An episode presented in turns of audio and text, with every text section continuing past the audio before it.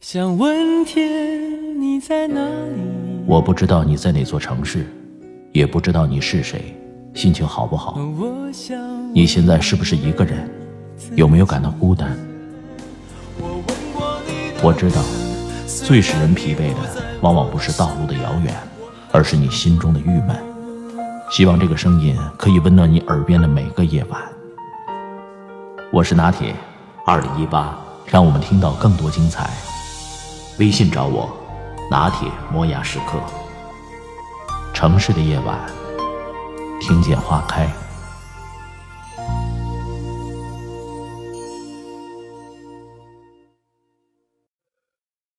我住的小区因为车辆太多，物业规定小区内部的道路只能单向行驶，以免会车的时候彻底堵住了，谁都走不了。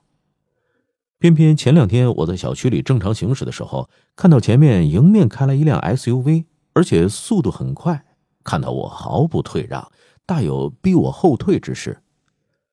问题是，我也没办法退，后面还有好几辆跟着呢。眼看着我们越来越近，终于大家都停下了。SUV 上下来一位女士，面色激动，指责我为什么不给她让路。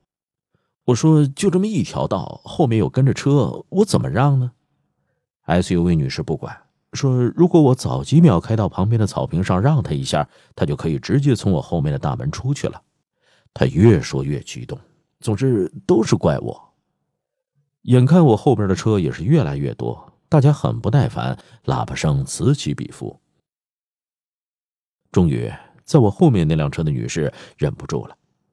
他说：“SUV 女士逆行，如果她再不走，就让保安过来把她拖走。”SUV 女士突然情绪崩溃，解释说自己是老业主了，知道规则，但是刚才在另外一边被另外一辆逆行的车辆堵了半天，动不了，于是掉头走这边，想逆行开快点，赶紧走得了。她心里本来就气，还迎面碰上我，终于彻底爆发了。可问题是，大家本都是良民，被其他不守规则的人堵住了，那何苦自己人为难自己人呢？不知道为什么，最近有暴力之气的人似乎越来越多。每天拿起手机看新闻，看到的都是一些满满戾气的新闻。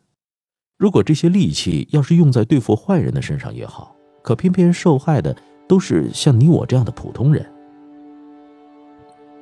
比如前段时间在四川德阳，一位儿科女医生在游泳池被一个十三岁的男孩冒犯了，医生老公非常气愤，冲过去就教训孩子，把孩子朝水里摁了两下，然后男孩一方的三位女性家长冲到女更衣室对医生施暴。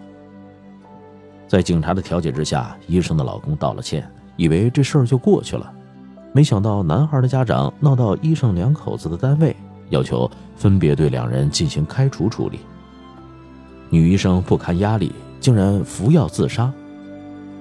目前看来，游泳池里的冒犯具体情节已经搞不清楚了，但双方为了维护自己人，你比我愤怒，我比你更愤怒，最终出了人命。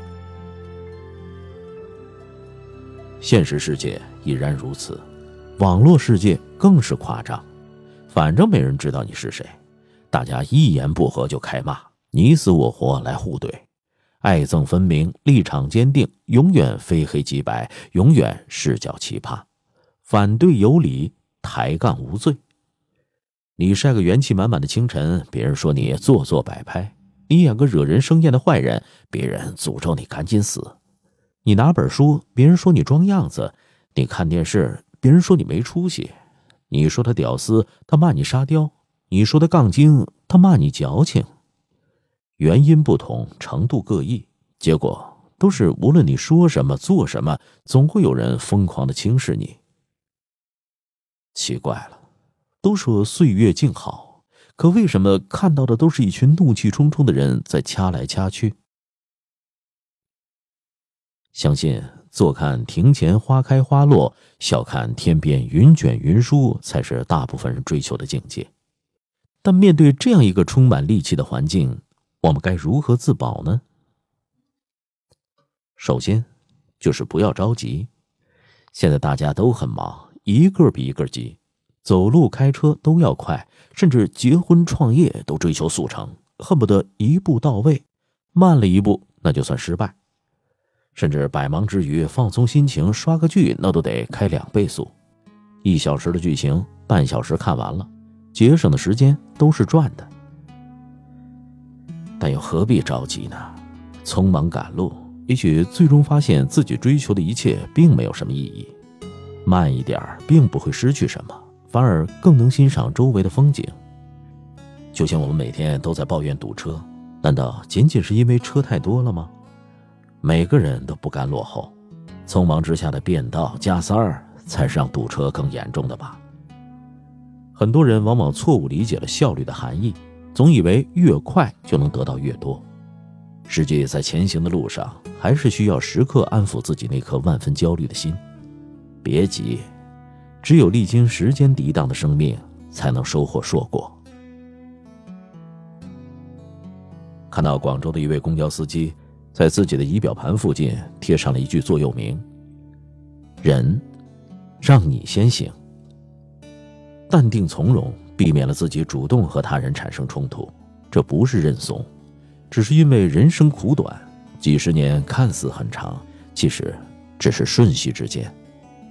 我们又何必非要置身于那些无聊的局域，为了节约所谓的一两分钟而你争我斗？其次，远离垃圾人。垃圾人的概念是美国心理学家大卫·波莱提出来的。他说，在这个世界上，有些人就像垃圾车，他们身上充满了负面垃圾，邪恶、自私、凶残、愤怒、贪心、傲慢。随着垃圾越堆越高，他们就需要找地方倾倒。如果你给他们机会，他们就会把垃圾一股脑的倒在你身上。垃圾人有什么特征呢？首先，层次低。听不进任何道理，擅长用最不讲道理、最伤害对方的方式交流，容易情绪化，做事儿没有底线。还有，人来疯，越有人注视越猖狂，是谈资如命，动辄以命相拼。对于这些无关紧要的垃圾人和与之相关的一些生活琐事，千万不要为之浪费时间和精力，因为当你执着了一番之后，才发现毫无价值。跟疯子吵架的结果，你也会发疯。永远不要和垃圾争辩，你会把自己的智商拉低到和他一个水平线，然后用他丰富的经验打败你。你和什么样层次的人争辩，就注定了你会沦为什么样子的人。再说逞一时之快造成的后果，垃圾人无所谓，而你受不起。所以在对方找机会对你倾倒垃圾的时候，挥挥手，微笑，并祝对方好运。惹不起，躲得起。这句话不是胆小怕事，而是一种避其锋芒的睿智。不和垃圾人一般见识，才能真正的远离他们。面对繁杂世事，我们唯一可以做的就是调整心态。有些事儿发生就发生了，不要去抱怨和纠结。你改变不了世界，也改变不了烂人。所以，请把更多宝贵的精力放在家人和朋友身上，他们才是真正值得你在意和付出的。这不是对生活的妥协，而是因为从此你更懂得爱惜自己。最后，热爱生活。不知从什么时候开始，我们的眉头越来越紧，情绪越来越差，收入有涨有升，却找不到曾经单纯的快乐和小美好。可生活的意义究竟在哪里呢？是影视剧当中那些惊天动地的梦幻情节，还是爱的死去活来的苦恋虐恋？都不是。生活不就是无数个平凡的日子串联出的记忆链条吗？是你工作之余想起家人，嘴角浮现出的那丝笑意；是你下班回到家以后，爱人为你熬的那碗热汤；是孩子在你脸上刻下的那个轻轻的吻。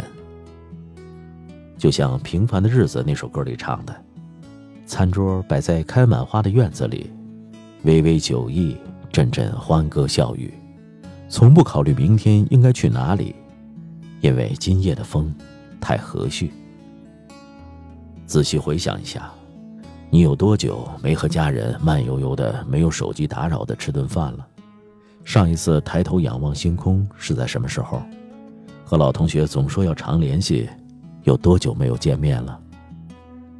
你，并没有你认为的那么匆忙，你只是走得太急，忘了出发时的约定。很喜欢民国老课本里的一篇文章，虽然这篇文章只有一句话，是这么说的：三只牛吃草，一只羊也吃草，一只羊不吃草，它看着花。我们不一定老是要赶着去吃草，也可以试着慢下来，成为那只看花的羊。